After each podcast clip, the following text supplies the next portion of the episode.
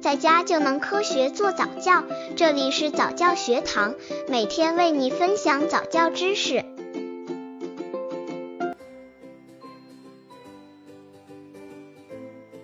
为什么要练习宝宝抬头？宝宝抬头练习方法。宝宝抬头是其成长发育过程的一个生长路径，妈妈们无论是做训练还是抚触，都需要注意，在帮助宝宝练习抬头时，必须要避免的问题，否则不但起不到辅助作用，反倒会让宝宝极度抗拒做抬头练习，严重的甚至会弄伤宝宝颈部。那么在帮助宝宝练习抬头时，应该注意些什么呢？刚接触早教的父母可能缺乏这方面知识，可以到公众号早教学堂获取在家早教课程，让宝宝在家就能科学做早教。宝宝为什么要学习抬头？因为脊柱是人体的主梁，上承头部，下接骨盆。在生理学上，侧观人的脊柱是呈 S 型，因为其具有一定的生理性弯曲。就是因为这它的生理性弯曲，所以当宝宝长大后做走、跑、跳等动作时更具弹性和保护性。然后这些弯曲性并不是与生俱来的，是以帮助着婴儿动作的发展逐步形成的。一般当宝宝三个月能抬头的时候，就形成了第一个弯曲颈曲；六至七个月能独坐的时候，形成了胸曲；一岁左右能跑能走的时候，就形成了第三个弯曲腰曲。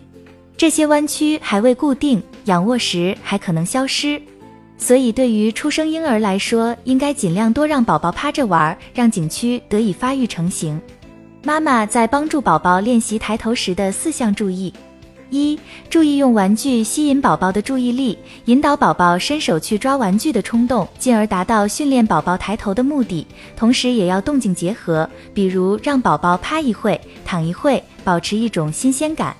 二、宝宝所趴的地方一定要安全，宝宝的前方不能有任何障碍物或者柔软的被褥之类的东西，这些会影响宝宝呼吸，而一些坚硬的东西可能在宝宝抬头的过程中伤害到宝宝。三，对于一些初期不喜欢训练抬头的宝宝，可能宝宝一趴下就会哭闹，这个时候妈妈要稍微忍一下，不要一哭就马上抱起来，容易让宝宝产生依赖心理，不利于后续的其他训练。四，新妈妈训练宝宝抬头的时间不要太长，因为这样很容易造成宝宝疲惫，一般在十到三十分钟之间比较合适，可以慢慢加长训练的时间。而且开始的时候每天训练一次就可以了，以后可以增加训练的次数。妈妈在宝宝做完训练之后，可以适合给宝宝做一下背部按摩，也可以叫背部抚触，可以缓解宝宝抬头的疲劳，同时还可以刺激背部发育。